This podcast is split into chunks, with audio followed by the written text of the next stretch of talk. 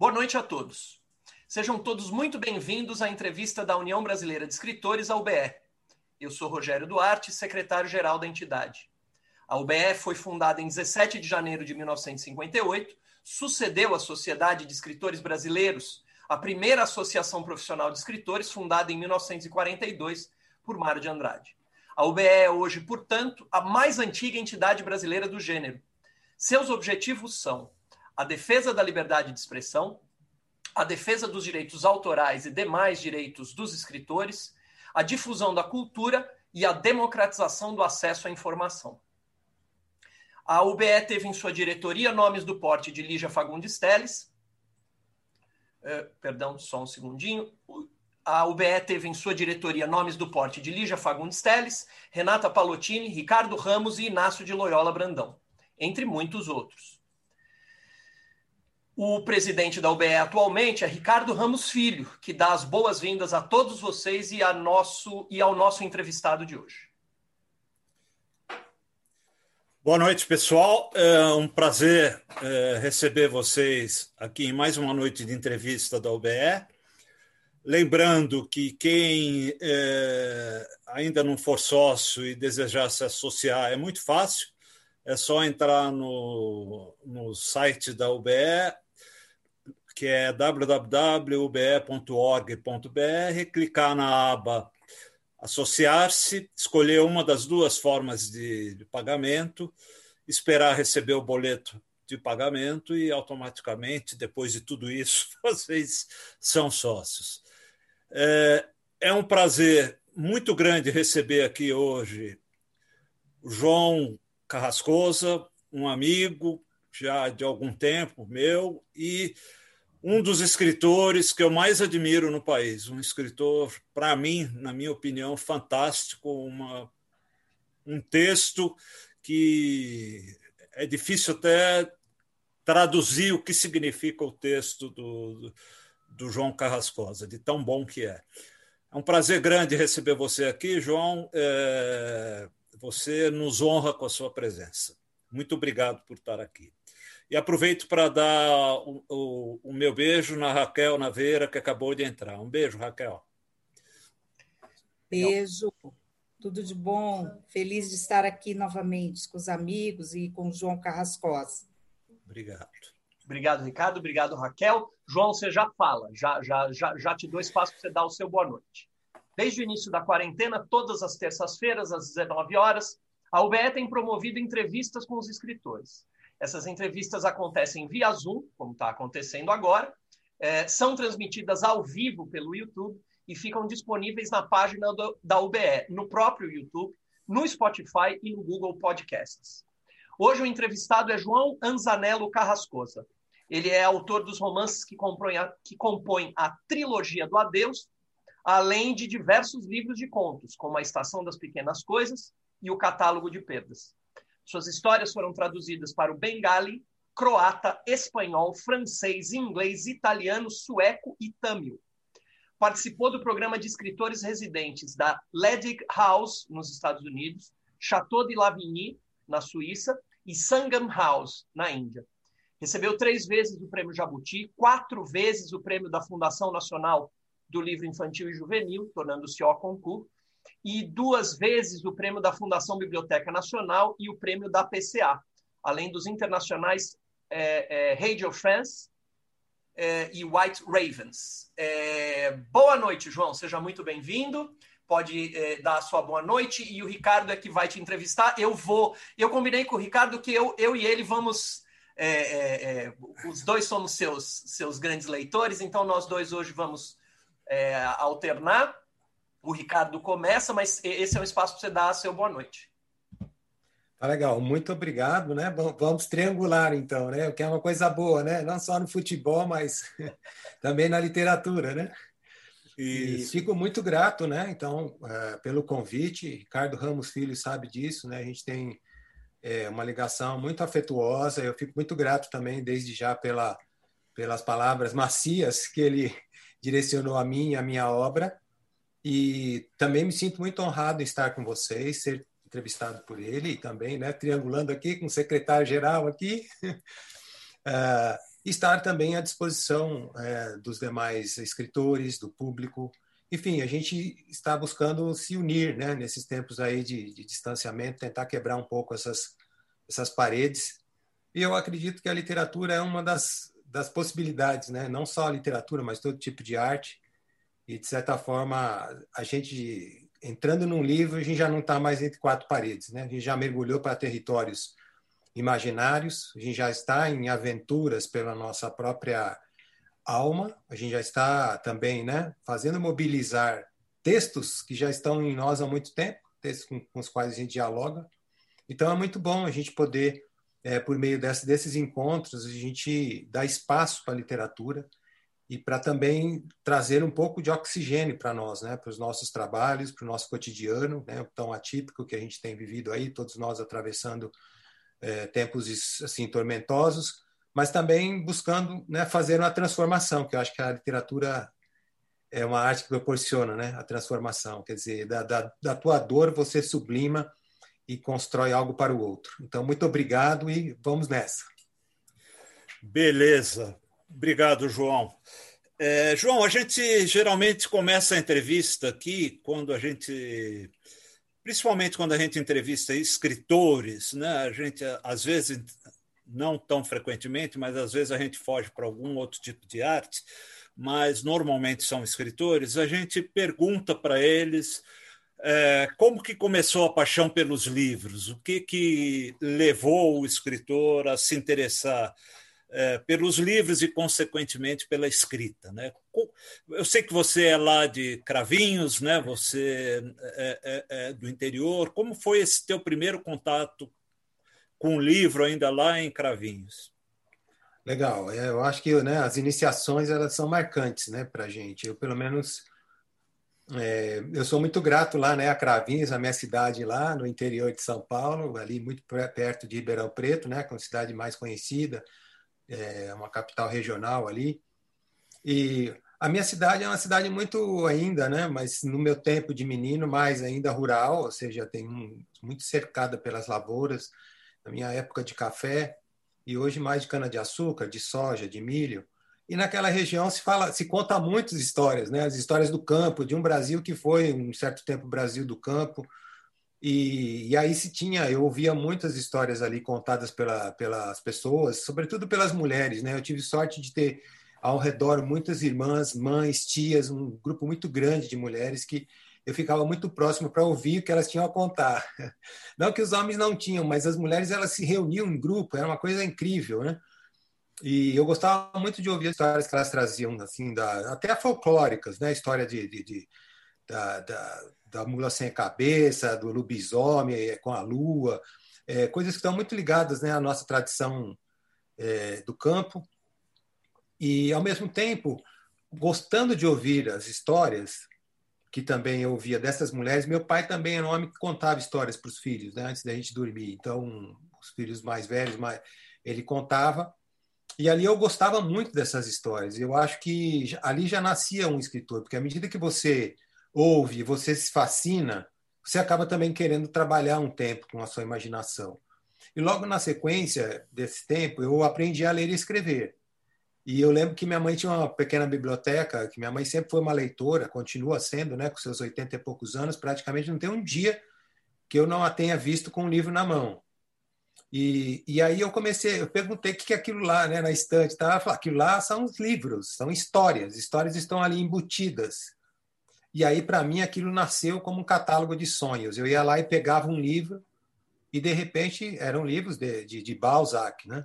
eram livros do, dos poetas românticos, eram livros das Mil e Uma Noites, uma espécie de compilação, livros de José Mauro de Vasconcelos, e de repente já estava viajando naquilo. Então, eu acredito que eu entrei para a literatura é, por aquilo que me mantém, que é pela leitura. Antes de ser um escritor, eu sou um leitor. E, e eu fico é, apaixonado, né? fico assim deslumbrado com, com as obras que eu vejo quando leio e que me, me, me remetem ao universo humano, é, nos leva à identificação, nos leva a crescer, a compreender o outro, nos desnaturaliza da, do nosso cotidiano e, sobretudo, eu acredito, nos humaniza. É, é maravilhoso né? quando a gente percebe que a gente pode é, se reumanizar às vezes, né? Quando a gente vai perdendo um pouco dos nossos sentimentos, na nossa na nossa forma de encarar o mundo como uma necessidade coletiva, de, de, que a gente não está só e a gente não pode seguir só, a gente está junto com uma coletividade. E isso que me move a continuar escrevendo. Ô, João. Muito legal. Vai lá, vai lá, Rogério. Vai lá, Rogério. Desculpa, Ricardo, perdão. É, João, sabe, eu tenho uma impressão, é, ao ler, eu, eu, tenho essa impressão em vários livros seus. Como nós estamos ainda nas perguntas é, preliminares, eu, eu, vou mostrar o livro, mas eu, eu, eu, quero dizer, eu tive essa impressão a partir do Diário das Coincidências, que é, ao contrário de muitos escritores que dizem que escrevem de uma maneira meio uh, intuitiva, eu tenho, eu tive, especialmente a partir do Diário da, das Coincidências, é, a, da apresentação desse livro, é, a impressão de que você é um escritor é, muito que, que, o teu processo criativo é, é, claro que ele tem uma dimensão intuitiva, mas ele tem um, um planejamento, uma, uma organização prévia e isso não em sentido de demérito, mas assim eu tenho a impressão de que você tem uma, uma clareza de que quando você está começando a escrever, você sabe exatamente onde vai chegar. Eu estou errado nessa, nessa minha impressão, porque é, é, isso geralmente grandes leitores talvez tenham essa essa né, quer dizer, querem contar histórias. Eu estou fazendo essa pergunta a propósito da resposta que você acabou de dar. Então, Rogério, é, de certa forma, eu acho que existem uns certos disparadores, né, que a gente a gente tem aí a gente começa a escrever. Às vezes são contos esparsos, aí você percebe que eles têm uma unidade é, e outros que vão aparecendo que você sente necessidade de escrever você percebe que não são das mesmas águas, aí você vai separando e aí você vai concentrando naqueles que vão ganhando né, um corpo, eles vão se montando. É, o que também aparece muito no romance, né, que você começa a escrever tá, os primeiros capítulos, em geral você é, tá titubeando ainda, aí exige um retorno. Às vezes você tem um plano né, de, de como que você vai avançar, mas boa parte também é meio escuridão, né? E, e, a parte, e as partes que às vezes você tem meio que clareadas, ah, bom, eu vou por aqui e tal, é, muitas você, você de fato ratifica e outras você, você é, não passa por elas, você as é, renuncia, você as deleta, e há outras que começam a aparecer, porque eu acredito que também faz parte, né? vocês são escritores sabem muito bem disso, quando você começa a escrever, está muito ligado num certo tema, você está mobilizando certas energias, certas lembranças. Você vira meio que um imã né, do universo. Né? Então, é, o acaso também nos ajuda nesse sentido. Né? No caso do, do Diário das Coincidências, eu estava escrevendo, eu tinha vontade de escrever essas, essas histórias, eu anotei algumas, é, mas fui escrevendo numa desordem. Depois que eu fui montando o livro, é, achando que ele já tinha uma, uma ordem, então eu podia caminhar, incluir um ou outro em, em textos que já estavam prontos, avançar. Mas quando eu estava escrevendo esse livro, eu, eu tive uma parte dele foi inteirinha perdida. Eu estava numa numa posada ali em Penedo, né? Em janeiro. Às vezes eu faço esses retiros, porque eu sou professor universitário, às vezes a gente não tem tempo de escrever num arranque, escreve um pouquinho por dia, né? De manhã. Mas o resto do dia você tem que cuidar de outras tarefas. E aí, às vezes, quando eu não tenho as aulas, né? Estou em período de, de, de retiro ou de de, vamos dizer, de parada né, da, da, dos trabalhos, é, eu fico, às vezes eu arranjo um lugar, fico um mês lá trabalhando, tal, eu consigo progredir bastante no projeto, né? Apesar de, como eu estou dizendo para vocês, é meu, as minhas obras são escritas todo dia um pouquinho de manhã, e não é muito, não, eu não fico muitas horas de manhã, eu faço um pouquinho e sigo. É, e aí, é, eu estava escrevendo, tinha escrito acho que umas 30, 40 páginas, é, boa parte desse livro aí, já estava escrito, que as, as, as, coincidências têm duas ou três páginas, não são muito longas. E eu estava numa posada e eu deixei a janela, eu fechei a janela e saí para jantar, porque era uma posada longe da cidade, tinha que ir na cidade comer, jantar. E aí, quando eu fui, quando eu voltei, estava inteirinho molhado o computador, o laptop.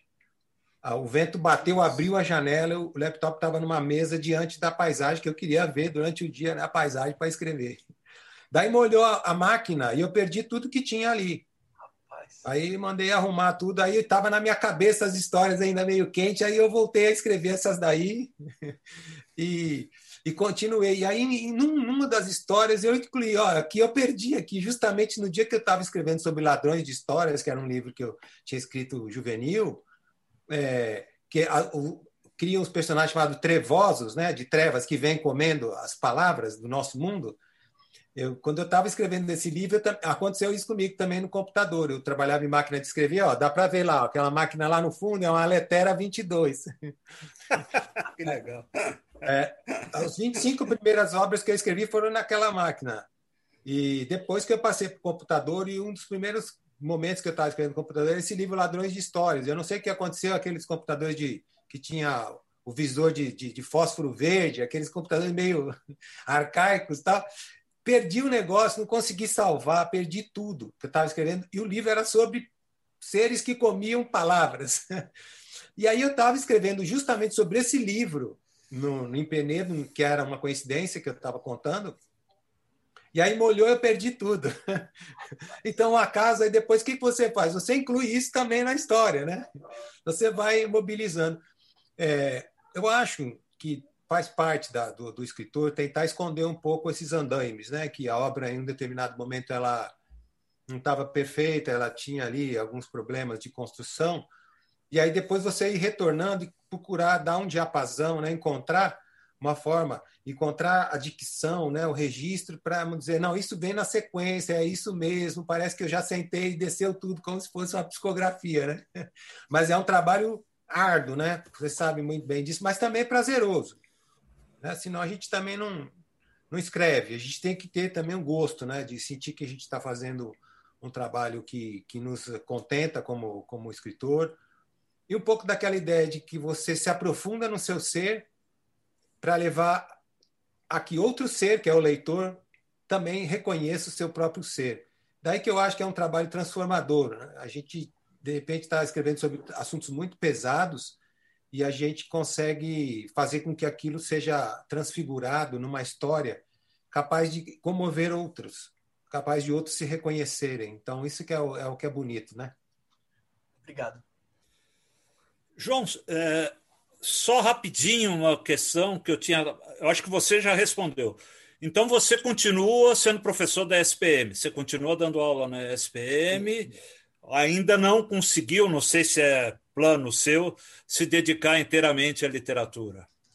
Então, ainda não. Eu, eu trabalhei, veja só, eu, come, eu entrei na publicidade em, em 21 anos, eu me formei em comunicação social, trabalhei com publicidade. E depois, com 27, eu já estava atuando na universidade. Eu queria trabalhar na universidade, queria aprender a pesquisar, queria pensar a publicidade. Foi quando conheci seu pai, Ricardo Ramos. Eu fui no, livro, no, quando ele lançou o primeiro livro sobre história da publicidade brasileira, que é do Reclame a Comunicação. E depois Isso. também porque ele lecionava na SPM. Eu, eu me formei na, na Escola de Comunicação e Artes, na ECA USP, mas frequentei muito a SPM.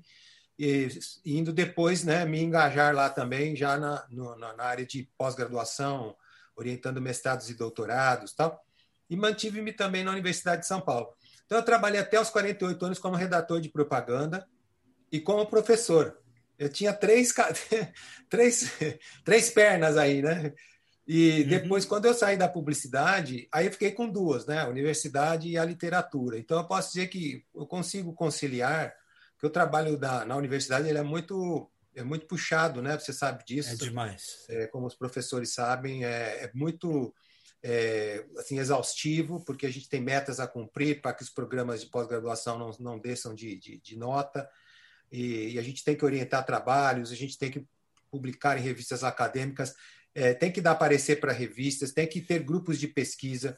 São coisas muito diferentes do ato de escrever, embora o trabalho científico ele exige também um olhar observador, que é o olhar do artista, né? O artista é observador e o cientista também é observador.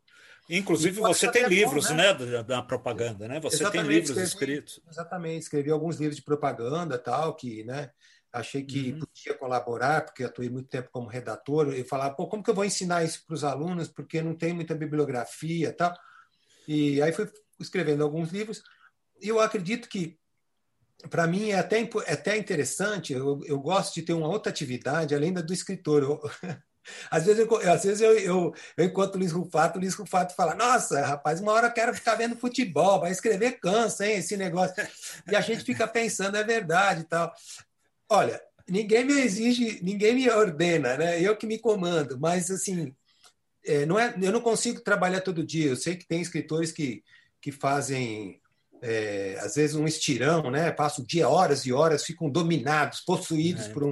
Eu sou um sujeito é. muito disciplinado, escrevo um pouquinho de manhã, depois leio, reviso aquilo que eu fiz, aí vou ver outras coisas, trabalho com a universidade. Agora a gente em casa tem que fazer muitas tarefas domésticas. Eu, eu vou e eu acho bom também o trabalho de, de pesquisador, que ele me tira um pouco também da, da, da servidão, sabe, da literatura, e ao mesmo tempo da paixão. A gente acho que tem que se distanciar um pouco senão a gente fica muito muito autorreferencial, a gente esquece um pouco da vida, né? Então, por enquanto, uhum. acho que está bom ainda. Ah, que legal, que legal. Você quer ir, Rogério? Vou consigo, Não, Vai você, vai você, daqui a pouco. Tá. É, eu tenho. Hoje, quando a gente se falou, se escreveu, né? Se falou mais, mais cedo, é, você me revelou uma coisa que eu fiquei muito surpreso e morto de inveja, João é, e que eu queria saber se é proposital ou se é casual. Né? Você é, me disse que não tinha celular. E aí, cara, você me deixou com muita inveja. O sonho da minha vida era não ter celular. Né? Se eu pudesse não ter celular, principalmente não ter WhatsApp, né? não ter, poder ficar livre disso tudo, eu acho que eu seria a pessoa mais feliz do mundo. E aí, é, é, se eu já te admirava, eu passei a te admirar mais pela, é, pela força de, de deixar o, o, o celular longe. É, é, é, isso é, faz parte de um plano, é um projeto ou é casual? Casual. Como é que é Não, isso? É, é, um, é uma opção, porque o que, que acontece? Né? Com essa coisa da gente ser professor universitário na SPM, na USP, você o tempo todo está recebendo e-mails de alunos, é, de, de, de de CNPq, de CAPES, de FAPESP, de, de colegiado das escolas, de professores, de pesquisadores. É, um, é um, uma, uma, uma encrenca, uma montanha de coisas. Então, no celular você vai ficar vendo isso toda hora, né? Você não vai parar para fazer nada. Então, eu optei por não ter, para ficar assim, quando eu entrar no Facebook ou no Instagram ou, ou no, no, nos e-mails para responder, eu tenho um horário para fazer isso, eu não fico checando toda hora eu, eu tenho que trabalhar, então eu tenho que escrever agora, eu tenho que fazer tal coisa. Então, essa disciplina ajuda. Agora, é claro, no mundo que a gente está vivendo, eu tive, eu tive que ter, vamos dizer, uma saída. Né? Então, por exemplo, eu tenho um celular, um aparelho, que ele é o número da minha mulher. Então, ele é, um, ele é uma extensão, né? como a gente dizia lá no telefone fixo, do telefone dela. Porque se eu tiver em algum lugar que ela precisar falar comigo, só ela fala comigo e só eu falo com ela. Então, aí, né, isso é importante, né? E eu chamo isso de coleira eletrônica, né? Então, é preciso ter uma coleira eletrônica, porque a gente tem uma menina pequena também e tal.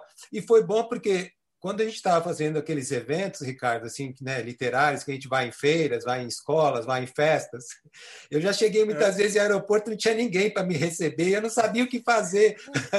Aí eu ligava para ela e falava: veja lá no e-mail se o cara deixou um telefone, se ele vai me buscar mesmo, se vai ter alguém para me pegar no aeroporto.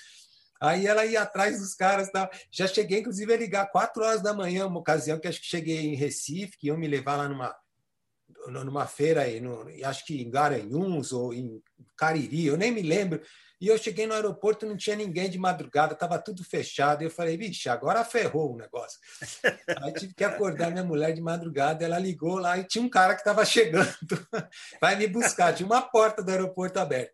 E, então, eu acho que fechar um pouco o acesso ajuda a gente a se organizar. Eu sei que muitos como é o seu caso e de outros, por exemplo, irmãos mesmo, minha, minha própria mulher não, vive no WhatsApp e tal, é, para resolver coisas aqui de casa, fazer compra, etc. e tal. Eu sei que precisa, então eu, eu me dou esse, entre aspas, um luxo assim de poder não ter ainda, né? E é, tem gente que não que me reclama quando vem formulário, não tem telefone fixo, tem telefone celular. E aí eu às vezes eu ponho o telefone da minha mulher, às vezes eu não ponho nada. Daí não fecha o formulário porque eu não, não, inseri a informação do telefone celular. Aí eu invento o número. É, uma encrenca. ah, é. Mas eu já conhecia um, tá? Meu irmão, meu irmão Rogério também não tem. É um ano mais novo que eu. E também, mas ele é por opção, ele não quer ter. Ele é um. Sim, sim. Mas eu acho bacana, eu invejo. A gente né? sabe que parece que o Luiz Fernando Veríssimo não tem. Parece que tem alguns poucos escritores que também ah, não, é? querem, não, querem, né? É, é, isso é bom, isso é bom, isso é bom. Bom, como eu já disse aqui no começo, João, eu sou é, muito fã do seu texto. Tá? Eu considero aos 7 e aos 40 das melhores, e aí eu estou sendo sincero, é um, uma coisa das melhores coisas que eu li nos últimos anos. assim É um livro é, por quem pelo qual eu tenho uma paixão assim e é um dos poucos livros seus que eu não tenho autografado. Esse livro não está autografado. Esse livro, uma hora a gente eu preciso levar e pedir um autógrafo nele, porque eu adoro esse livro. Tá? É... Eu vou fazer uma pergunta que eu tomei muito esporro do meu pai quando eu fazia para ele. Ele ficava puto quando eu perguntava. Né? É... Até que ponto, dos 7 ao 40, porque ele tem muito formato e me lembra muito um, como se fosse um livro de memórias, tá? É, embora ele não ele seja um romance, ele nem é, nem a Kozak na ficha colocou que era um livro. Eu já tive livro que eu escrevi e a editora botou que era de memórias e eu fui entender que era de memórias depois, né? Mas é, nem a Kozak colocou que é, que é um livro de memórias. Até que ponto ele é, ele tem ele é realmente um livro de memórias ou não? Ele é só um livro de ficção? Então, legal que você tenha falado desse livro. Eu agradeço muito que você tenha gostado, né, dessa maneira que você tenha apreciado. Eu adoro esse livro, eu adoro. Eu e, adoro. e tem, uma, tem algo que eu tenho que te dizer sobre esse livro aí, que você talvez não saiba, né? É, é. Eu, me, eu me inspirei na construção desse texto, desse livro, é, você não vai acreditar, mas é no Vidas Secas, né? É? Na, à medida que, né? Porque, bom, sou um fã né, do Graciliano Ramos, né? Então você já sabe uhum. tudo.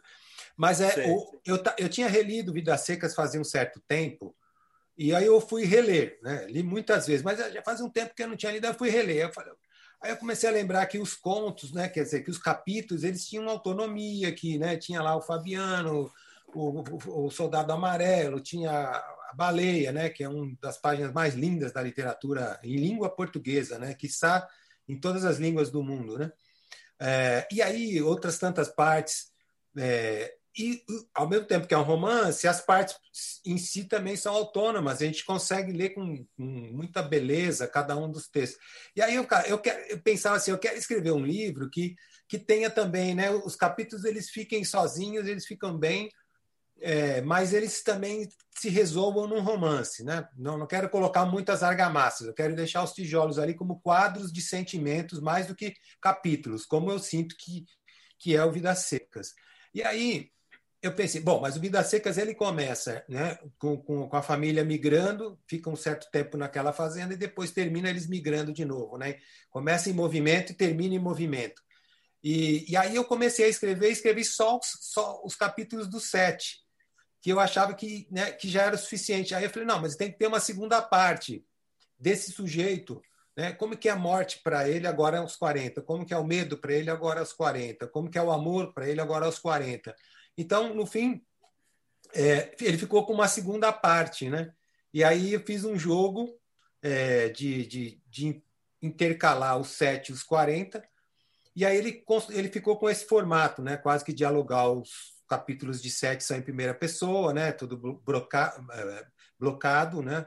A diagramação uhum. como se fosse, de fato, blocos de memória que o sujeito tem. Você não lembra a infância inteira, mas pedaços, né? E, e a segunda parte, já com uma diagramação mais solta, o sujeito mais fragmentado aos, aos 40, em terceira pessoa, com narrador mais distanciado.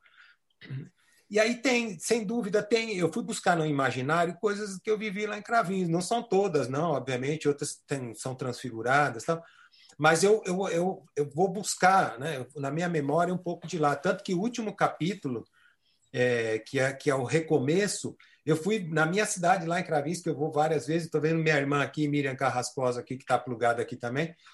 Eu vou sempre ver meus irmãos, minha mãe, o pessoal de lá mas eu fui uma outra vez com um olhar muito diferente para passar pelas ruas, pelas escolas onde eu estudei e tal, para ver se eu conseguia construir aquele último capítulo do livro, que era o sujeito né, mais velho retornando à sua cidade. Retornando à é cidade. claro que o personagem ele é um pouco diferente, mas tem, tem, tem episódios ali. E como você disse, né, que você levava umas duras do, do, do seu pai, do, do Ricardo Ramos, tem sempre, ah, eu acho que em outras obras também, é claro, acho que um pouco o Rolando Barthes dizia isso, né? Na ficção sempre tem um pouco de, de invenção, é, de, de, melhor, de, de biografia, porque você precisa mobilizar os seus conteúdos. E, ao mesmo tempo, toda, toda a memória, como é o seu caso do seu livro, tem um pouco de invenção, porque ficam certos vazios que você precisa compor né, para construir o contexto para o leitor. Então, acho que está sempre ali, sempre haverá algo de biográfico numa ficção e sempre algo é, ficcional numa biografia, ou num livro mais memorioso, mais com traços biográficos. O João, eu, Ricardo, posso, posso ir Vai lá, vai lá, vai lá, vai lá.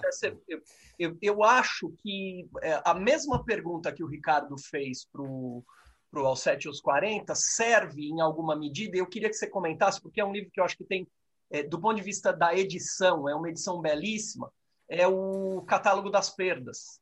Eu vou até compartilhar na tela, porque eu, eu, eu tenho aqui o. Eu tenho aqui o livro. É, ó, tá aqui. É, eu tenho porque eu fui jurado do Jabuti e aí eles mandam os, os PDFs, tá? Eu juro que não é um PDF, não é, eu não circulo. Eu tenho porque, como eu fui jurado do Jabuti, eu recebi. Sim. E ele tem fotos, né? É, é uma coisa linda esse livro. Ele tem, ele tem os capítulos aqui é, na ordem é, alfabética. As fotos são da sua mulher, né, né João? Isso, exatamente. Do... Então, eu, eu acho que ele, que ele também dialoga com essa, com essa pergunta do Ricardo. Você não queria falar um pouquinho? Eu acho esse livro lindíssimo. É, além sim, sim. De, de, gostar da, da, da, da, escrita, dos textos, ele tem essa, essa edição e essas imagens que são incríveis. Não, sem dúvida, Rogério, fico muito grato também, assim como, como o, o Ricardo Ramos Filho né, trouxe o 7 aos 7 aos 40. Você trazendo o catálogo de perda, eu fico muito feliz também. É um livro que a gente fez com muito carinho, né? A gente teve essa ideia de fazer um livro com, com, com depoimentos né, de gente que perdeu pessoas queridas e que é, tem um objeto, por exemplo, que catalisa um pouco essa história esse livro tem algumas coisas assim que a gente né, vem um pouco da minha da minha ideia assim da, da, da minha da minha vida né ou coisas que me contam. Mas boa parte esse livro deu bastante trabalho porque a gente teve que pesquisar né. Eu me propus a fazer o catálogo de perdas baseado lá no no Museu das Relações Partidas da Croácia, onde eu tinha ido lá uma vez lá para fazer um, fui convidado para um, um festival de contos lá, e eu vi esse museu e fiquei impressionado, porque era um museu pequenininho, mas tinha lá os objetos e as cartas. Na verdade, era um museu de gente falando de suas relações rompidas, quase que relações mais amorosas. Né? E, e acho que para não ficar só um museu de cartas, os curadores pediram para que enviasse objetos ali para estar ali juntos. E aquilo me inspirou a fazer esse projeto. Ocorre que a gente entrou no edital com rumos, né, do edital cultural, e aí eu escrevi umas primeiras histórias curtas para a gente entrar no edital, ganhamos o edital, e eu queria que a Juliana é, trabalhasse comigo, minha mulher que é fotógrafa, né? Então ela fez vários testes tal, estava buscando quase que fazer um, um ensaio com estilo, né, aquele tipo de fotografia que é o objeto só, bonito tal, mas sem gente. E aí, de repente, ela teve um insight assim, de que a pessoa que ela mais gostava, que era a bisavó dela, tinha falecido. E então ela pegou todos os objetos e as, também fotos antigas dessa bisavó e foi refazendo, fotografando, colocando outras coisas. E, e aí ela trabalhou com a perda dela. Então ficou um livro muito bonito, com um projeto lindo. De fato, como você falou, Rogério, a gente tem muito orgulho desse livro. A gente está fazendo um outro juntos, eu e ela também, para né, trabalhar com contos e fotografia. E eu acho assim que dos 40 contos que tem, 40 histórias, eu tive que buscar algumas que eram, por exemplo, uma pessoa muito é, de classe muito mais simples, menos favorecida. Então, como seria a dicção dessa, dessa pessoa, né? Uma menina, uma criança, como uma, uma, uma criança contaria, filha de um pedreiro, uma história que tem uma aí chamada Paçoca, né? É, depois, gente de muita idade, gente que perdeu um filho, gente que perdeu um irmão, tal, certas coisas que eu não vivenciei, então pesquisei bastante É, mas tem algumas histórias ali que né, tem a ver com, um pouco comigo, né? Por exemplo, tem uma história de bicicleta que é um menino contando de um outro que ele que ele perde, né? Que ele que o outro menino eles estão andando de bicicleta e um deles é atropelado. Isso aconteceu com um primo meu lá na cidade de Cravinhos. Ele foi atropelado perto da, da estrada quando era pequeno ainda.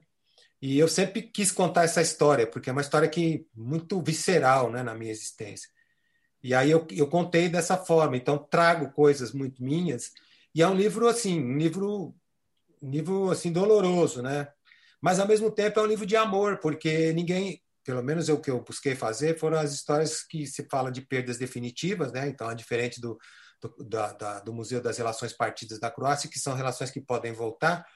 Todas elas seria alguém falando de alguém que perdeu. Então não dá mais para retornar com essa pessoa. Mas todos estão falando de alguém que eles amavam. Estão falando sobre perdas, mas a gente só evoca é, na nossa perda alguém que a gente, né, de fato, teve um carinho imenso. Né? Então, tem muito por aí, sim. Muito obrigado, viu? É, João, é,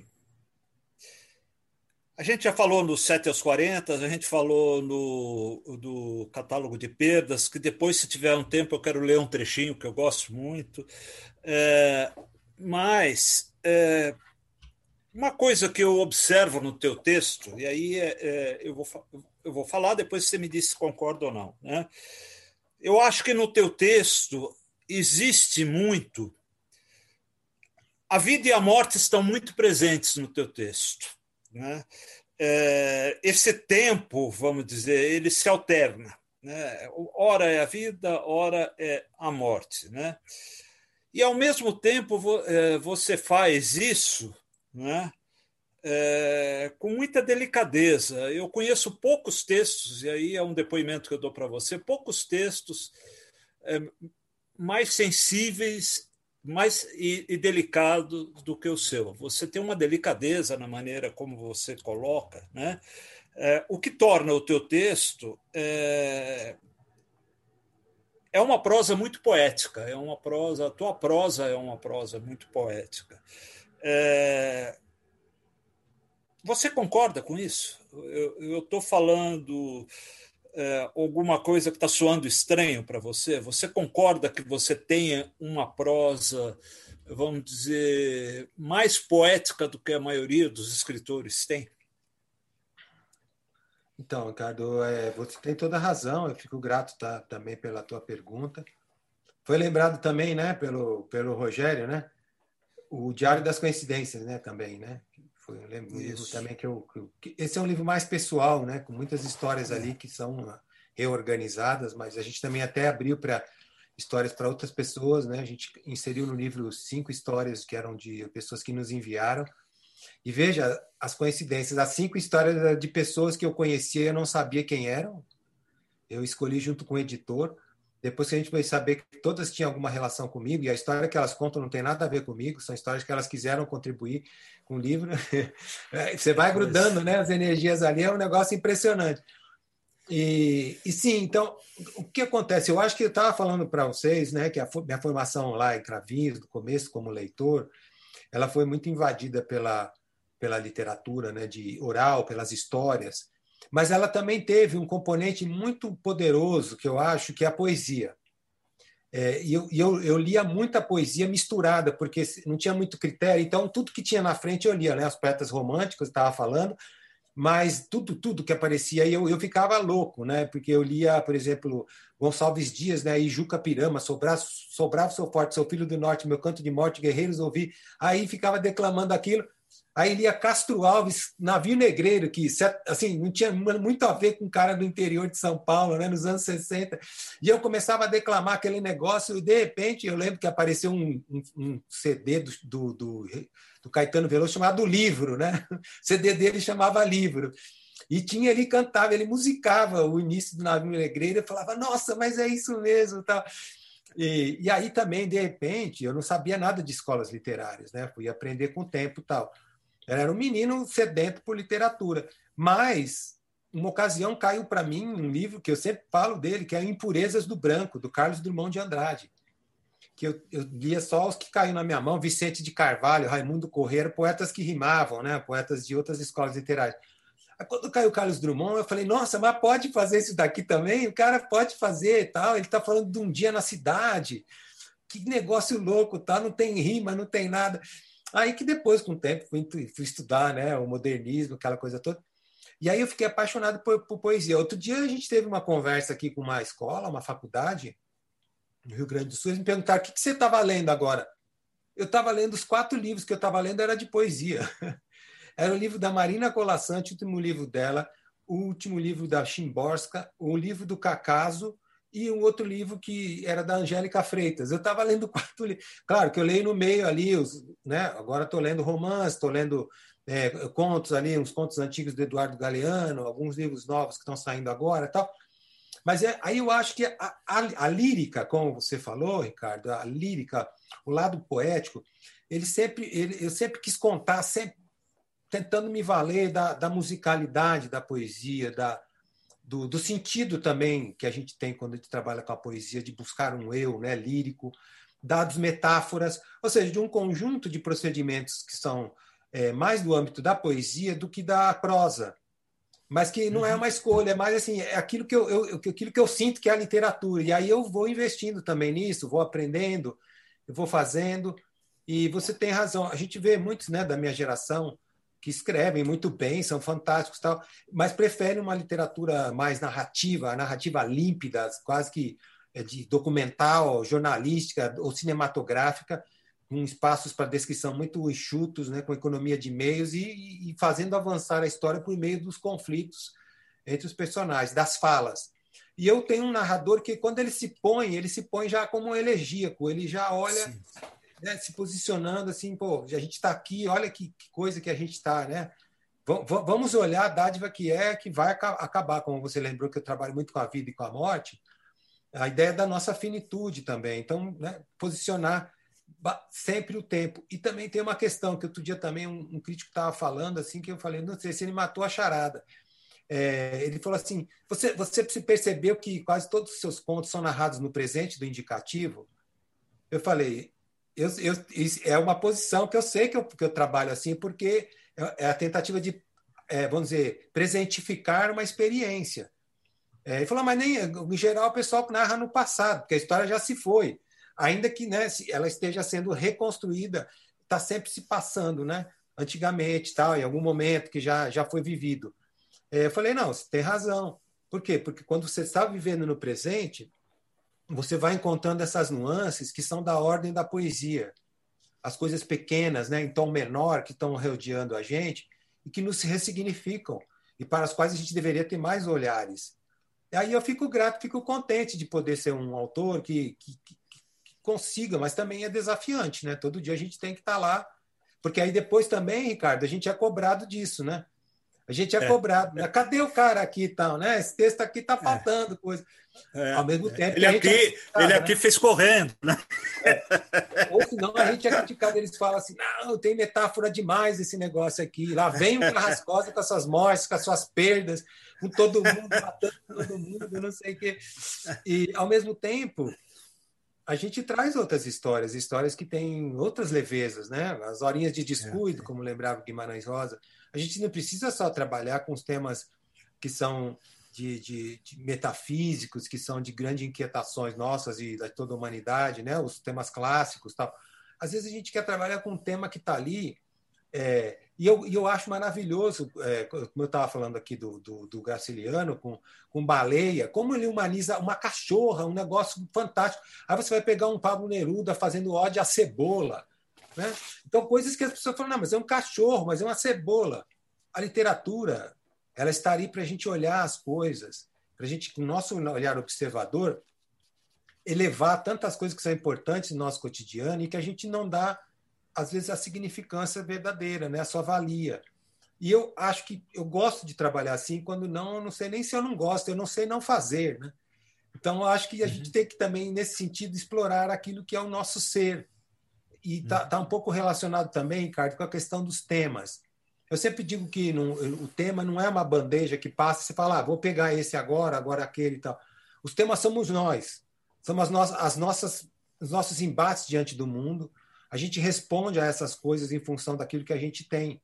É claro que aqui ou ali, alguma outra, algum outro fato do mundo pode nos afetar e nos levar a escrever certas histórias que, digamos, não estavam muito no nosso âmbito ali, né, no nosso composto de universo ficcional.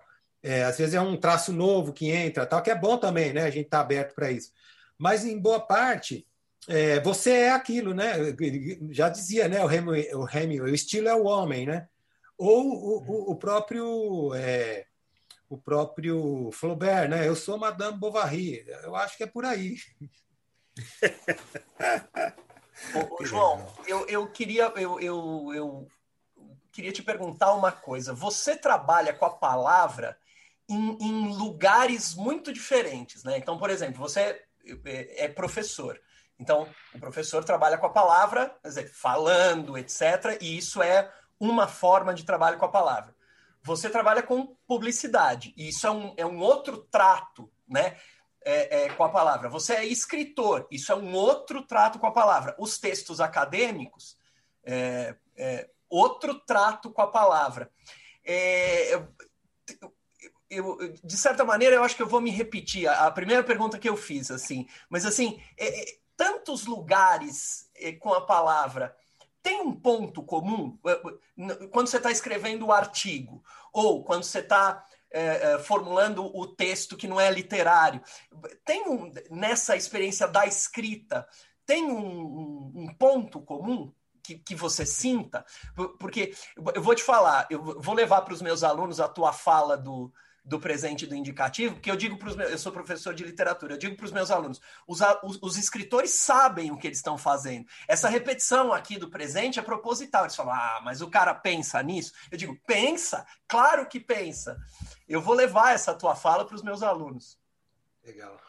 Legal, não, você tem razão. É legal o que você está fazendo, é isso mesmo. A gente tem que, a gente vai, vai reconfirmando, né, as, as nossas vamos dizer, as nossas resoluções como escritores. A gente tem uma estratégia, né? A gente precisa. Eu acho que o que tem em comum aí é, é que com o tempo eu comecei a ficar mais esperto, né? Então, por exemplo, artigos acadêmicos eu tenho sempre trabalhado com a literatura. De primeira eu fazia qualquer coisa, ia, ia uma loucura. Agora eu trabalho, eu pego um texto literário e trabalho ali questões relacionadas à publicidade, que às vezes nem tem, mas não dito está lá, né? Aí eu vou buscar e vou trabalhar tal. É, e você falou uma palavra muito perfeita, você falou trato, né? Um trato aqui. Eu diria que é até um contrato, né? Porque quando você está lecionando, você tem um contrato. O que, você vai dizer naquele lugar de fala é, é, é uma coisa. No momento que você vai fazer um trabalho acadêmico, você faz outra. Eu, por exemplo, escrevi um texto que chama Suíte Acadêmica, que era um texto falando como que são os, os tópicos de uma pesquisa. Então, o que é o resumo, o que é o título, as palavras-chave, os objetivos, o que é o objeto, a metodologia, só que tudo numa questão poética.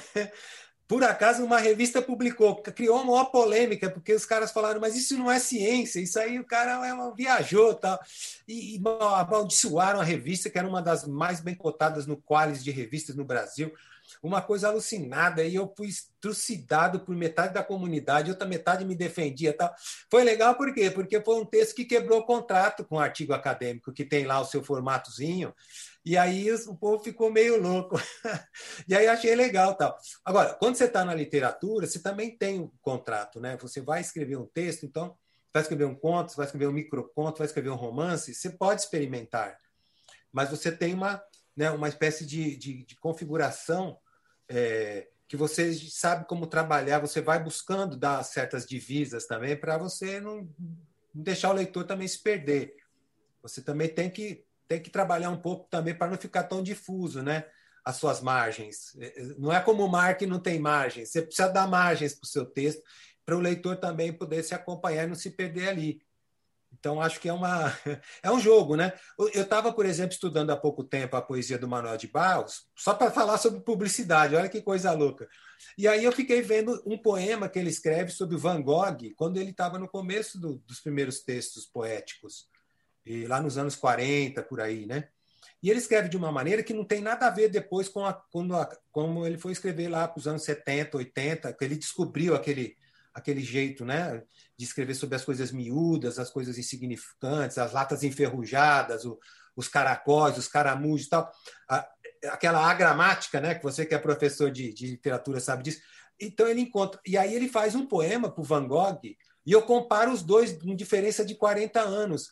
Ou seja, ele encontrou também, como autor, uma estratégia estilística que ele foi né, aprofundando, fazendo sucos mais profundos. Tal. Eu acho que todo escritor vai descobrindo né, o seu trabalho, vai, vai entendendo também, às vezes de forma mais rápida ou mais vagarosa, que, que a própria obra dele é rizomática, que a partir dali ele pode criar outras coisas. É, é o mundo que ele está criando. E, e, eu, acho, eu acho interessante ele poder fazer. Né? E por isso que eu estava dizendo, é bom poder trabalhar com a universidade, é bom também trabalhar como professor e lecionar, é bom estar em outros fóruns, porque tudo isso é fecundo para a literatura e a literatura também passa a ser fecundo, fecunda para esses momentos que você vai, aí você dá um exemplo né, do, do, do, do teu conhecimento de literatura, de um, de um João Cabral de Melo Neto, né, ou de um Drummond, ou do Manuel Bandeira, ou mesmo da prosa do Machado e tal. E aí, às vezes, isso ajuda a iluminar, né? Você sabe bem disso como professor. Você vem, o exemplo dá uma concretude, e aí as pessoas entendem tal o que você está falando.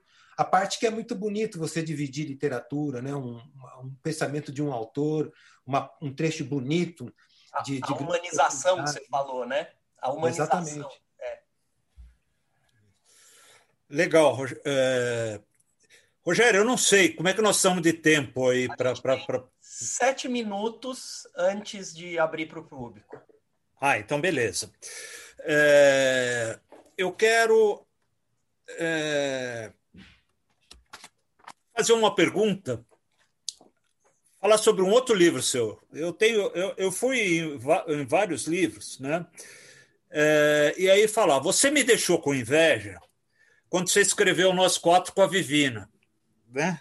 Porque é, eu brincava, eu sempre quis escrever. A Vivina, não sei se você sabe, a Vivina é minha madrinha literária. A Vivina leu o meu primeiro livro, eu publiquei com autorização, vamos dizer assim, da Vivina. Né?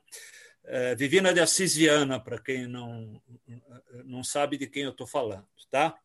É, e, e, assim, eu brincava sempre com ela, porque desde que eu li Anne Pedro, que ela escreveu com, com o Claver, com o Ronald Claver, eu dizia para ela: um dia a gente ainda vai, a gente vai escrever um livro junto. Aí você escreveu com ela o, o Nós Quatro, que eu, que eu adorei, eu acho um livro super legal. É, eu acho bacana, inclusive, dar uma atualizada no Ano Pedro, né? que o Ano Pedro era um troca de cartas e vocês fizeram uma troca de e-mails, né? quer dizer, ficou, ficou muito legal, né? deixa de ser Ana e Pedro para ser é, Rafael e Juliana, né? então, mas é, como foi a experiência, é, João? Como foi ter escrito, aí é uma curiosidade minha, como que foi ter escrito um livro com a Vivina? Oh, muito legal a sua pergunta. Também, só para lembrar, eu, eu, sei dessa tua história com ela, ela me presenteou com um livro seu também, logo no começo da nossa amizade. E foi assim: eu fui uma ocasião jurado num concurso de literatura infantil no Paraná, e junto à Vivina, eu não a conhecia, ela já tinha essas obras, essa obra, né, Anne Pedro e outras também, e era uma escritora né, potente da literatura infantil, juvenil, né, mas dizendo adulta, vamos dizer assim. Né? E, e ocorre que é, nós fomos jurados, a gente se conheceu, fomos a Curitiba tal, e ficamos aí conversando e jantamos e vimos textos e saímos tal. E ela era bem mais velha que eu, né? Bem mais velha que eu. E aí eu ficava apaixonado, porque eu falava assim, nossa, você tem uns textos muito lindos, tá? Ela não tinha nada meu ainda, porque eu tinha poucos livros na época, né? Aí depois uhum. eu tinha um outro livro na mochila. Quando a gente voltou de avião no mesmo voo, eu dei para ela o livro. Ela veio lendo, nem falou comigo. A gente veio sentado um do lado do outro. Ela nem leu, nem falou comigo. Mas quando chegou a viagem, né, acabou, que era rápido, né? Uma hora por aí, ela tinha lido um monte de coisa minha. Falou: Nossa, eu gostei de você, você escreve muito bem. Então. E aí a gente ficou amigo. Só que o que aconteceu? a gente se viu aí em colégio, né? Miguel de Cervantes, em feiras, Bienal do Livro, tal. a gente se encontrava e eu também falava isso que você estava falando. Divino, um dia eu vou escrever um livro com você, que eu não escrevo com qualquer um, porque eu não sei nem como escrever com outras pessoas, mas com você eu tenho um afeto muito grande, eu gostaria de escrever. Ela falava assim, eu também gostaria.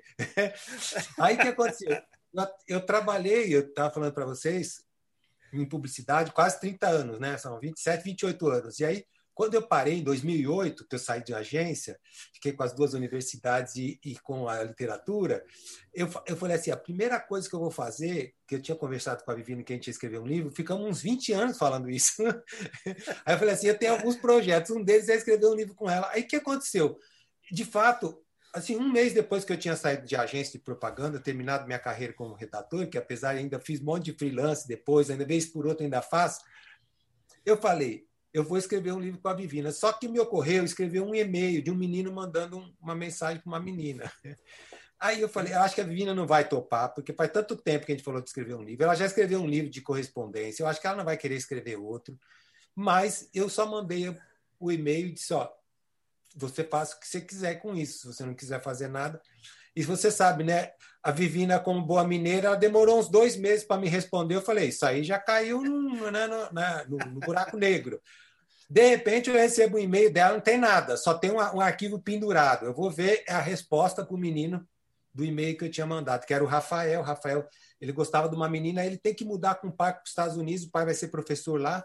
E aí, nesse dia que ele chega lá, ele escreve: Puxa, agora eu percebi que eu gosto de você, a vida inteira fomos vizinhos. tal. Ele diz isso para a menina na hora que tem um oceano, né, separando os dois, né, são adolescentes.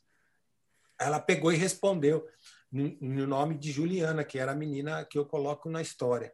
Aí a gente foi fazendo a história e foi muito legal. Quando chegou no final, eu falei para ela: quando a gente trocava depois e-mails para mandar os pedaços dos textos, eu falava, Vivina, você guardava os e-mails da gente, porque eu deleto tudo, não tem espaço aqui, eu não posso guardar. E a gente trocava uns e-mails muito carinhosos, assim, né, um com o outro, assim. Eu via a Vivina como minha mãe, assim, eu tinha maior paixão. Aí ela falou, eu guardei todos. Aí eu falei, putz, a gente podia fazer um livro que tinha também os nossos e-mails de Vivina e João falando do livro. É quando você vira o livro, né? Quando você vira. Exatamente. Aí você vira o livro, tem nós, por isso que é nós quatro, né? O Rafael e Juliana, que são a troca de e-mails lá dos adolescentes e eu e ela. Aí dá para entender todo o processo criativo. A gente fala da nossa vida, das nossas coisas. É tal. o making off, né? É o making off que dá para você ver. Aí virou nós quatro. Aí tinha foto da gente. A gente achou foto quando a gente foi jurado nesse concurso em Curitiba que a gente ficou amigo. A gente incluiu a foto no livro. Enfim, foi uma viagem. Foi muito legal. Ah, que, que, que bacana. Legal. Um, um outro é, eu gosto também muito da trilogia eh, do Adeus. E é engraçado, é, dentro da trilogia do Adeus, o, o, meu livro preferido é A Pele da Terra, que é justamente o, um, um livro que não é tão festejado, vamos dizer assim, como os outros. Eu gosto muito, talvez pela relação pai filho, né? É, eu não tinha com meu pai é, um diálogo assim muito assim próximo que não fosse sobre literatura. Né? Nosso diálogo é, era a gente falava de livro e de literatura, não, e ali eu vejo um pai viajando com o filho e, e, e eles trocando, né? Trocando os dois, trocando afeto, trocando sentimento. É, e aí me dá uma, como curiosidade, é, é, você é assim com, com, com, com, com Mateus, né? O nome do teu filho? Na verdade é Lucas, né? É Lucas. Mateus é o personagem. Mateus é o personagem. É, é Mateus é o personagem. É. Você é assim um pai que, que conversa muito, troca muito. Você é um cara mais quieto eu, eu fui muito quieto no passado, né? E aí eu descobri que eu precisava ser mais, que eu precisava falar mais. Aí eu tenho uma relação bem forte com o menino, que agora meu filho Lucas ele já tem 24, 25 anos. Mas eu fiz essa é viagem, eu coloquei esse nome, né? Mateus na história é um personagem, mas tem muito desse meu filho também é, claro, né, uma ficção, um personagem e tal. E eu fico contente que você tenha gostado da Pele da Terra, porque de fato é o, é o menos festejado. Muita gente não fala, inclusive acha que eu acabei a trilogia de forma mais frágil. E eu gosto muito do eu livro, concordo, eu acho que também tem uma força ali, né? Ele não. É. Eu acho que muita gente também não entendeu que o primeiro capítulo era o último, então o pai está morrendo, ele está saindo da vida, é o último Isso. momento dele. É, mas teve ali, apareceram algumas teses lá de, de, de, literatura sobre a trilogia, e aí contemplam também o último livro, sem julgamentos, mas vendo que ele é importante para o conjunto. Uh, há casos também de muita gente que gosta do segundo, o menino escrevendo com o pai mais do que o caderno de um ausente. E, uhum. Então, eu, eu acho que você tem razão também, porque eu acho que a paternidade ali, a relação filial, ela é, ela é bem. Ela é bem que já parece um pouco dos 7 aos 40, né? Exatamente, sim, sim, aparece, exato. Ali, como eles estão é. caminhando juntos, né? Fazendo. Eles vão vivendo e o, o pai está dizendo muita coisa para o filho, né? Ele está se entregando. Eu é. acho que a literatura nos permite também, né? Até porque é. eu tive um pai que morreu muito cedo, então ele, eu acho que ele não teve tempo de me dizer coisas. E eu, como pai, eu tenho tempo ainda, né? Eu tive até agora, né, de dizer, então eu tento. Uhum. Ah, que legal, muito, muito legal. Podemos, é... podemos abrir? Vamos lá, vamos abrir, vamos abrir. Não tem problema? Não, não, não. Então vamos embora. Paulo Mauá, nossa primeira, primeira pergunta da noite. Bom, boa noite a todos. Parabéns mais uma vez, o BE, Ricardo, Rogério aí conduzindo. E olha, uh, não conhecia você conversando, Carascosa, mas é algo assim maravilhoso te ouvir. Ainda mais uh, a, a, maneira com que você fala e a maneira com que você trata as palavras. Acho que o Rogério falou isso mesmo, de tratar as palavras. Até, até falando, você leva a gente num outro no outro aspecto, assim.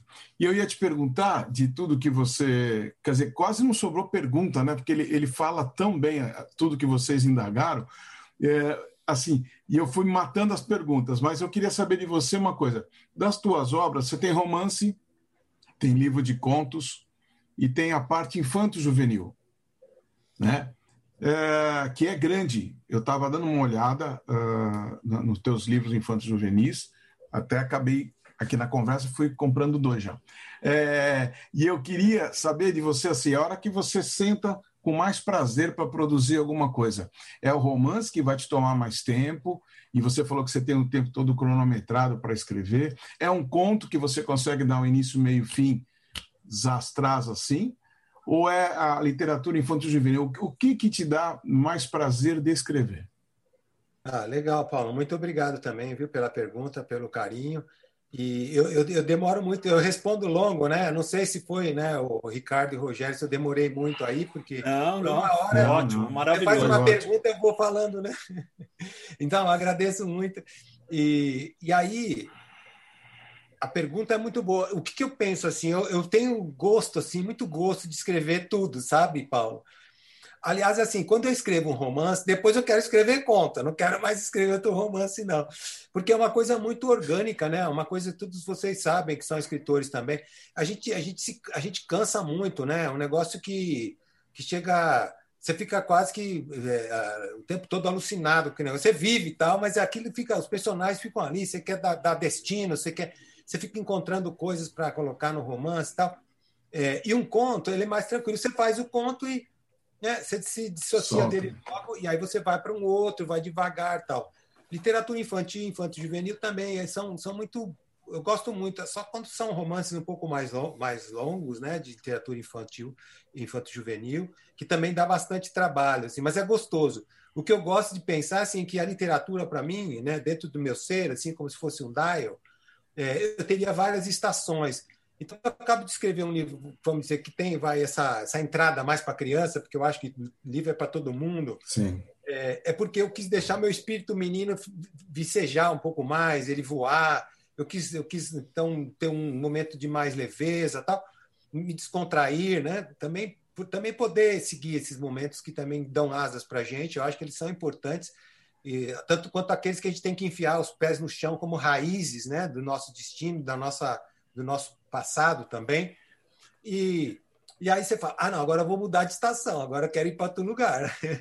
e aí você vai lá, escreve um conto adulto, e depois volta, começa a escrever um romance, e no meio você apega por uma história que você não pode deixar de fazer, aí você para e vai para o outro. Então, é tudo muito gostoso, assim, eu diria, né? O que eu busco é não, é não me, me, me deter muito tempo na mesma estação porque ah, eu sinto que tá. aí eu fico muito eu fico muito consolidado ali eu preciso de outros olhares de outras angulações para seguir é, vocês devem saber quando a gente fica muito tempo num livro quando a gente sai a gente ao mesmo tempo está triste e ao mesmo tempo está aliviado né porque a angústia pelo menos ali termina e aí deixa o livro voar e vê o que, que acontece. Já não está mais em nossas mãos, ele já tem lá a vida dele. É, de toda forma, é muito é muito desafiante. Eu acho que a gente, como escritor, tem que se desafiar também. Né? Então, por exemplo, eu estava outro dia olhando que eu, como tinha muitos livros de contos, né? a maior parte da minha obra é contística, eu, eu fiquei entendendo por que, que um dia eu resolvi escrever um livro de microcontos eu fiquei pensando que me ocorreu aquilo que deve ter ocorrido por Dalton Trevisan, né? de ter escrito aqueles contos longos, maravilhosos do, do Vampiro de Curitiba, do, do, do, Cemitério de Elefantes e outros tantos livros, e de repente ele vai concentrando, concentrando até virar mini conto e microconto de duas, três linhas. Eu tinha escrito tantos livros de contos que, que, que, que muitas vezes as pessoas nem conhecem, porque às vezes sai por editoras que são mais de, da rubrica infanto-juvenil, mas eles compõem né, minha obra, eles são adultos também. E a hora que eu fui ver, eu falei, eu quero escrever menos nesse sentido, né? Eu quero escrever uma história que vou me desafiar a fazer uma história em pouquíssimas linhas. Ninguém me pediu, mas eu senti que eu devia fazer. Assim como também ninguém me pediu para escrever um romance. E eu também nunca fui muito ligado quando eu tinha já eu tinha só livros de contos. Quando me perguntavam cadê meu romance, eu nunca nunca entendi que um romance é a plenitude de um escritor. Ao contrário, eu sempre digo que é melhor um bom livro de contos do que um romance ruim.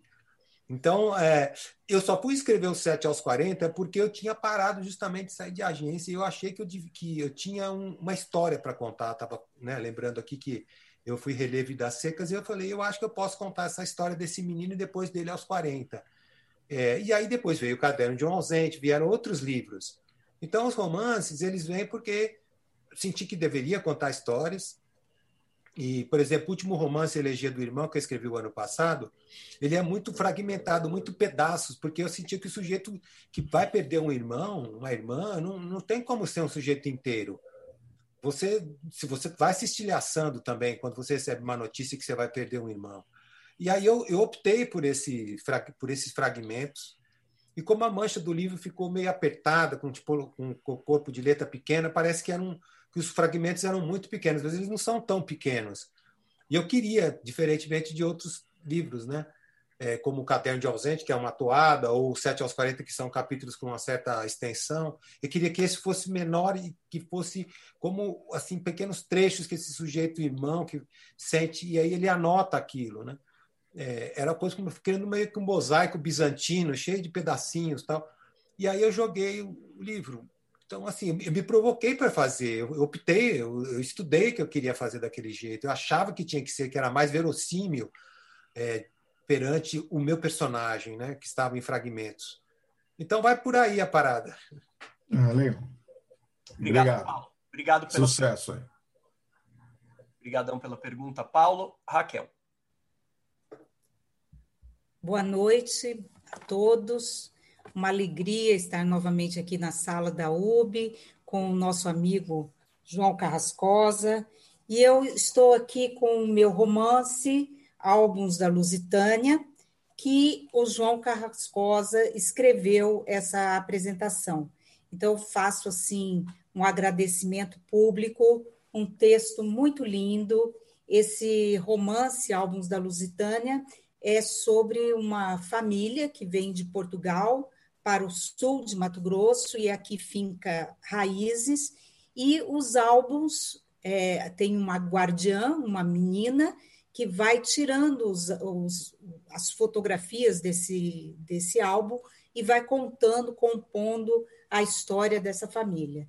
E eu não poderia ter convidado uma pessoa que eu mais admirasse do que o Carrascosa, um texto lindo, como sempre, de prosa poética, luminosa, como são todos os seus livros. Fica o meu agradecimento público. E o tempo que estive aí em São Paulo, eu cruzei muito com o Carrascosa na Universidade Ayambi Morumbi, onde também eu dava aula de pós-graduação, e ele também. Então, e eu fiquei curiosa com essa parte da redação publicitária, que é a disciplina do, do Carrascosa, e da junção dessa disciplina com a poesia.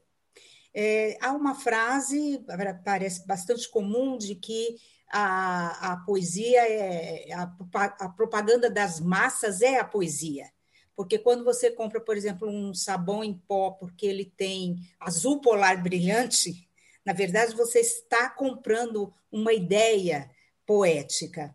A poesia concreta também serviu muito à publicidade. E eu gostaria que o Carrascosa contasse um pouquinho mais, ele que tem essa sensibilidade, essa identificação tão profunda com a poesia, sobre as suas aulas de redação publicitária, puxando o aluno para esse universo poético. Queria que ele falasse um pouco sobre isso. Sim, sim, Raquel, é um prazer estar com você aqui. A gente, de fato, né, se viu várias vezes, a gente esteve em lançamentos juntos. É, e você é uma escritora que passa, conforme a pergunta do Paulo, aí, por todos os gêneros, né? Faz poesia, é. crônica, conto, romance. Então, é uma escritura aí também que, que, que, milita né, nas várias frentes. E cada texto tem lá o seu contrato, né, o seu jeito de fazer, o seu cânone, que a gente também muitas vezes quebra, né? Mas é preciso conhecer, né, para poder quebrar também. Então, Aquela Água também, né? Toda, que é um livro de contos, também é, é, muito poético, e o lançamento dele me marcou muito com aquelas leituras dos sim, contos sim. que foram feitas na fila. Foi uma performance muito interessante. Foi muito legal. Era um pessoal de teatro, né? uns atores de teatro uhum. que tinham feito uma peça chamada Dias Raros, baseada num, nos contos meus, e aí a gente chamou para que eles fizessem uma uma performance ali. Eles decoraram alguns contos da, daquela água toda enquanto as pessoas estavam na livraria e foi muito foi, bom. Né, chegando, se aproximando do público, tava uma coisa muito bonita também. É, então, o lance da publicidade, né? É, a publicidade se vale muito, né, do, do, da, do, dos conhecimentos linguísticos, poéticos, não só é, da poesia, mas da prosa também, né? Eu a gente quando atuava fazia roteiros de comerciais que na verdade são histórias em 30 segundos, né? E aí eu descobri que 30 segundos é uma eternidade, porque quando eu trabalhava em agência, a gente escrevia um roteiro e falava, não, mas ainda tem cinco segundos no final ainda, tal, dá para apresentar o produto, coisa ainda está sobrando cinco segundos. Aí dá para ter uma cena assim tal. E a gente fazia, né? Ainda faz, eu vira e mexe ainda faz tal. É bastante desafiante, como foi para outros escritores, né? Lá anteriormente, lá a gente tem o Monteiro Lobato que escreveu muitos contos, né, para publicidade. A gente teve também aí Luiz Fernando Veríssimo, João Baldo Ribeiro, muita gente, Ricardo Ramos trabalharam na publicidade, fizeram essa atividade ser inteligente, entenderam como que ela funcionava, né? não só como caudatária da venda de produtos, mas como uma posição de ideias né, no mundo. Né? Todos nós temos que divulgar aquilo que nós fazemos, né? independentemente de ter valores aí associados, a gente precisa né, comunicar e aí a gente foi puxando lá os estudos de Aristóteles também, lá com arte retórica, arte poética tal. E a gente vai ver, né? Eu estava lembrando do, do, do, Reclame a Comunicação, do Ricardo Ramos, é, o pai do nosso querido aqui, Ricardo Ramos Filho. Esse livro, ele lembra dos primeiros bordões, dos primeiros slogans que surgem na publicidade, né? A partir da pesquisa que ele faz. É uma pesquisa fantástica que não teve nem nenhum historiador fez ainda no Brasil. Depois que foram surgindo alguns livros, tal, falando um pouco sobre a história da publicidade, e ele vai buscar lá, e, e, ele vai notar que os slogans tinham cinco sílabas, né? cinco, cinco sílabas poéticas ou sete sílabas poéticas, que é um jeito da gente falar, né? Nescau, energia que dá gosto. Você vai contar sílabas dá cinco, né? Aí você, ou você vai, né? É, você vai contar Coca-Cola, emoção para valer, né? Aí você vai vendo que tem todo um trabalho, até quase que copiado dos aicais, né? Dos epigramas, tá? Então, há muitos procedimentos, recursos persuasivos que vêm da, da, da, da maravilha da, da literatura, seja prosa, seja poesia, que a gente vai ensinando. Existem títulos de anúncios que são geniais nesse sentido, né? São mobilizadores de intertextualidades, né? Que você vai puxando outros outros textos, né? Como por exemplo, campanha do Fusca que era pense pequeno, quando todo mundo tem fala pense grande, né? Os caras veem pense pequeno. Então, você está fazendo um jogo né, de tra trazer frases e elementos que são familiares, mas você faz uma mudança. Você né, acaba transformando e você faz o sujeito de fato pensar. Né? Há, há um trabalho ali de, de, de aproximação é, com o pensamento, mas também com, com o emocional. Né? Porque ou a publicidade ela trabalha com o intelecto, e aí vai se valer, vai se valer dos topos, né? dos tópicos, lugares de quantidade, qualidade, apelos à autoridade comparações tal, ou ela vai contar histórias. né, que hoje se chama de storytelling. E para contar histórias, ela copiou tudo da, da literatura. Dos tem que ter personagem, narração, tem que ter um narrador, tem que ter tempo, tem que ter espaço, tem que ter conflito. É, e aí o produto entra como um realizador da catarse, um, um, um resolvedor dos problemas que, que acontecem na história. Assim como muitas histórias né, que a gente vê que tem né, um, um conflito e depois eles são é, retrabalhados ali, tem um, né, um final. Muito obrigada, Carrascosa. E dizer também que fiquei feliz de você ter citado o Manuel de Barros, a escrita dele, a, a, nossa terra, e lembrei de uma frase dele assim, que virou uma música da TT, e é bem o estilo publicitário: Sabiá com trevas. Né? É isso, aí, tem, obrigada. Tem, tem, tem um, um, verso do Manuel de Barros, que como eu estou na academia, vira me acha só para provocar, eu falo esse verso, que é o Manuel de Barros diz assim, é, eu, eu tenho doutorado em formigas. Boa. Muito bom, obrigada. Boa noite.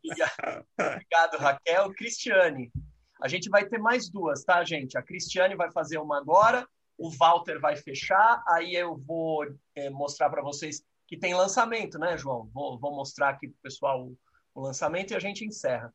Então, Cristiane, depois vai ser o Walter. Cris? Eu não estou vendo a Cris na sala. É, eu também não estou. É, parece que não está aqui, não. Eu olhei aqui no nome das, dos participantes, eu vi que estava. Será que ela caiu? Ela é, caiu?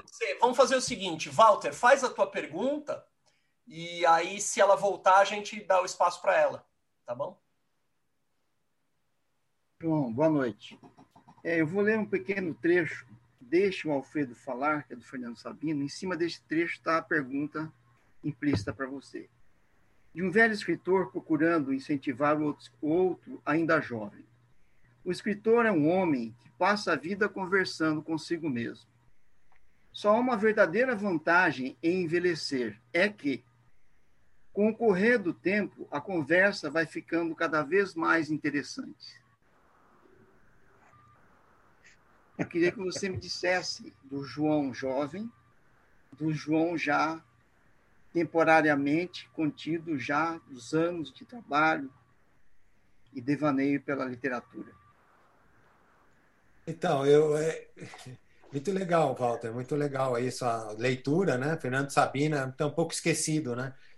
Mas um escritor que né, trouxe muita coisa importante, né, relevante para nossa literatura. Eu lembro muito do Encontro Marcado, que também me marcou muito, né, para usar uma palavra aí típica. É, foi um livro muito porque eu imaginava né, que um dia eu ia trabalhar com literatura como eu queria e que ia conhecer outras pessoas, que ia ter gente da minha geração, que eu pudesse né, debater e tal. Eu acho assim que o tempo vai passando, né? E a gente vai descobrindo coisas sobre nós. Acho que eu devo agradecer esse tempo que eu tive de construir um lastro, né? De, de, de conhecimento da literatura. Eu acho que o que me faz, como eu disse logo na primeira pergunta, um escritor é ser leitor antes de tudo, ter gostar muito de ler, gostar muito de né, de poder conversar sobre literatura, de me apaixonar quando eu entro no universo da ficção de, de, um autor, né, que eu sinto que é da minha família literária, porque há autores que a gente tem mais dificuldade com. Parece que o nosso sentimento, o nosso intelecto não, não, não, não, segura muito, né? A gente respeita, acha que eles são fenomenais, mas a gente, como a vida é tão breve, a gente fala, não, eu prefiro ler esses outros aqui, porque esses outros falam mais a mim. Esse, esse outro ser tem mais, né? Tem mais do meu ser também. Então a gente também vai fazendo nossas escolhas eu olho lá o, o, o, escritor que eu fui, eu fico impressionado, né? Que o meu trabalho me trouxe aqui, não foi uma outra coisa senão meu trabalho. É claro que a gente tem é, os legitimadores, né? Como são leitores de profundos como vocês, que às vezes estão em júris de, de festivais, de, de, concursos, que veem o nosso texto de, e, e, acabam né, avaliando positivamente, são formadores de, de leitores também, é, opinam, ajudam a fazer curadoria do nosso tempo. É, também tem as vendas, também tem os leitores nas universidades, tem o leitor comum, tem, tem de tudo, né? Tem o, é, o leitor desconhecido e tem a gente como leitor primeiro de nós. A gente poder conversar com a gente, com quem a gente foi, a gente de repente se descobrir sendo alguém. Não alguém, não alguém muito grande, alguém quase que é quase ninguém como todo mundo, mas é alguém. saiu do ninguém. Eu acho que esse é o grande salto de qualidade, que, como lembrava o Osman Lins, qualquer escritor é possível conseguir de uma maneira, com saltos discretos, passos discretos no dia a dia. Ninguém, de uma hora para outra, se revela um grande escritor. Né? Ou um escritor qualquer, que também tem o seu, a sua grandeza. Se revela ao longo do tempo, trabalhando, se exercitando. E eu tive muita oportunidade de conversar com, por exemplo, como o Ricardo Ramos Filho está falando aqui, ele sabe disso, com o pai dele, Ricardo Ramos, com Raduan Assar, com o Fernando Paixão, com muitos escritores mais velhos do que eu, e que, e que também os caras da minha geração, que eles chamam de geração de 90, é, Luiz Rufato, Marçal Aquino, Marcelino Freire, uma, um, todo, todo esse pessoal que eu conheço, respeito, de alguns sou muito, muito próximo, muito, gosto muito, sou, tenho muitos afetos. É, isso nos ajuda também a repensar o nosso, o nosso, o nosso, a nossa, o nosso ofício. Você vê a obra do outro, você você admira, você acha bonito e você fala, então eu tenho que olhar a minha também, eu tenho que fazer a minha para frente. A minha é diferente do outro, não posso imitar ninguém, não posso escolher tema de ninguém. Eu tenho que seguir sendo fiel ao menino que eu fui lá atrás, apaixonado pelas primeiras histórias. E essas histórias vão ficando interessantes, né? Quer dizer, esse, esse diálogo, como você disse, entre o novo e o velho, entre no, nós, quem nós fomos e quem nós somos, entre mim e vocês que são escritores aí também experientes, acaba sendo uma conversa cada vez mais gostosa, cada vez mais rica, mais próspera. Por isso nós estamos aqui, né?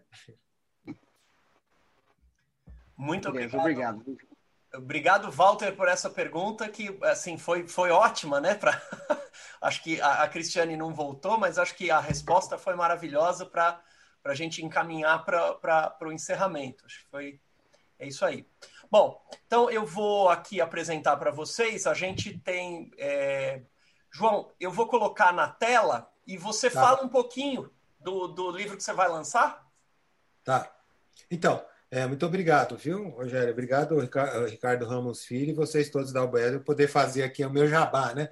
Apesar de ser um, um publicitário, né? Estou fazendo só porque a gente vai lançar quinta-feira, como vocês viram, dia 5, senão eu não ia trazer nada também para falar para vocês, não ia Isso. querer né, fazer publicidade. É, é um prazer para a gente estar tá divulgando. Eu, eu, agradeço muito. Você me disse isso, eu fico muito grato né, pela generosidade de vocês, pelo espaço.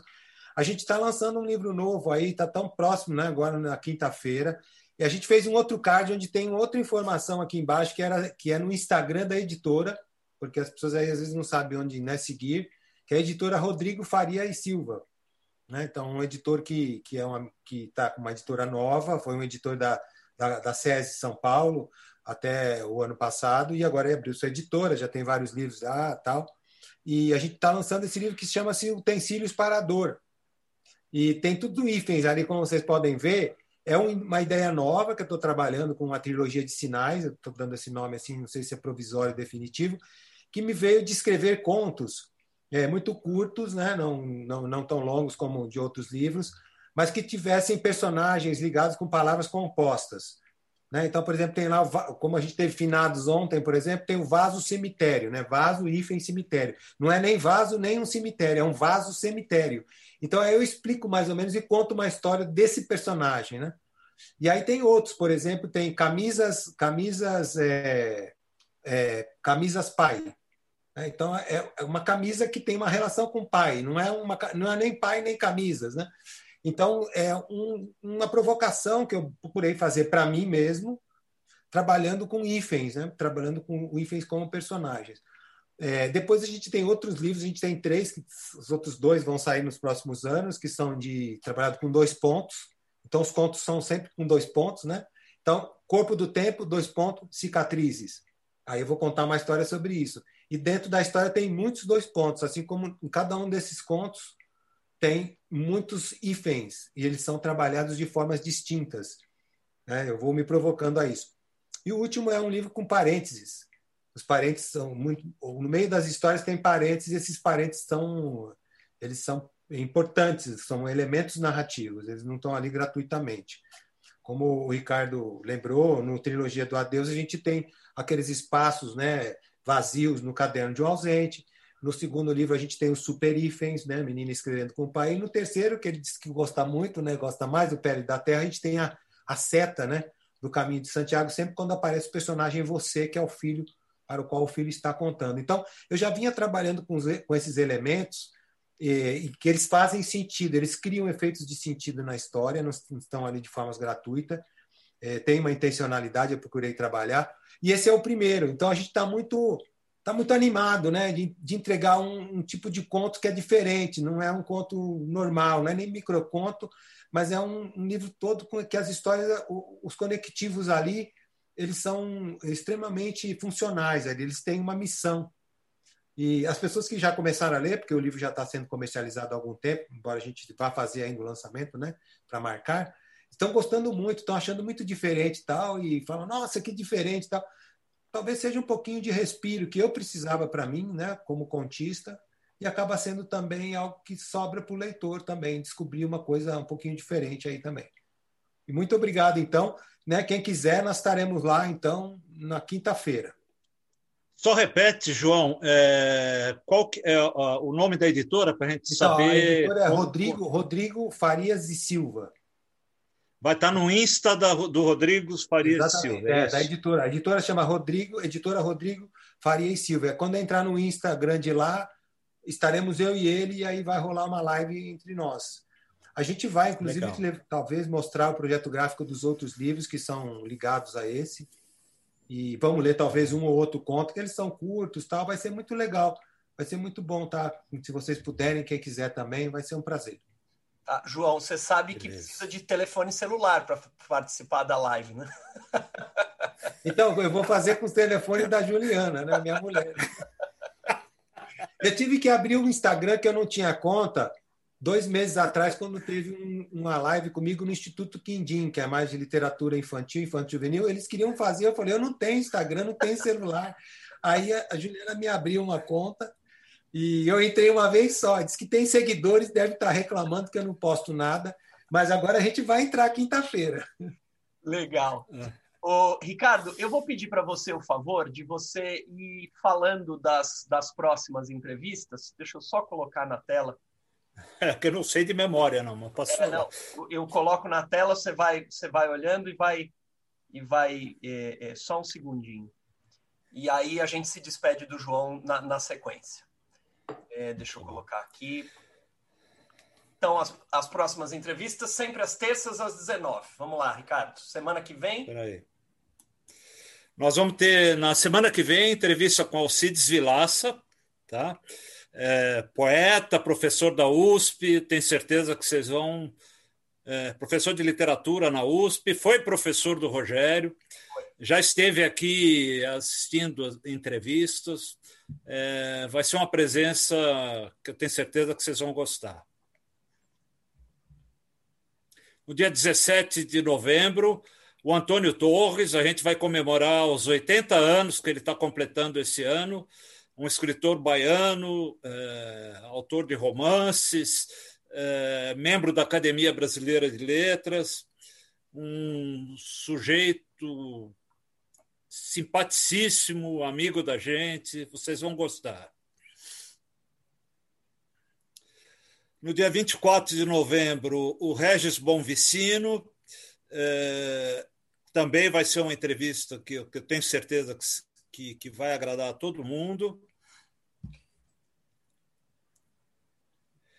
E no dia 1 de dezembro, a Paula Fábio, que, que é uma romancista jovem das melhores. Também tem livro é, infantil e juvenil. Ela, se não me engano, é finalista do Jabuti esse ano com um livro infantil e juvenil. É, é uma amiga muito querida, minha colega da USP. Nós entramos no, na pós-graduação juntos e terminamos juntos o doutorado. É uma pessoa que vocês vão gostar muito dela. Legal, obrigado. Ricardo, então, é, se despede, por favor, do nosso entrevistado, ele se quiser dar uma última palavra e a gente termina. João, João, prazer enorme ter estado com você aqui. Eu tenho certeza que todo mundo adorou a entrevista. Você é fera, cara. É sempre muito bom estar com você, te ouvindo. A gente tem por você um carinho enorme. Muito legal ter você por aqui. É, eu agradeço a presença de todos e espero revê-los na semana que vem. Eu que agradeço, Ricardo, a todos vocês pelo, pela generosidade da escuta, terem se mantido em silêncio para me ouvir. Fico muito grato e espero estar com vocês aí. Eu vi o nome, todos são feras, eu conheço todos ali, maravilhosas entrevistas próximas. Eu vou ver se eu consigo me programar para assistir algumas aqui com vocês. Parabéns aí pela, pela iniciativa né, de estar trazendo esses escritores de várias, né, de várias naturezas, aí, críticos e poetas e escritores de literatura infantil, infantil juvenil, jovens e mais, mais idosos, como eu já estou chegando lá, né, né, na idade. E muito bom, parabéns para vocês aí, obrigadíssimo, tá? Namastê para todo mundo, até a próxima. Um abraço grande, João. Bens, boa noite. Boa noite. Até a próxima. Boa noite, boa noite, boa noite Raquel. Boa noite. Boa noite, boa noite a todos. Tchau, Maria. Beijo. Um abraço a todos. Prazer.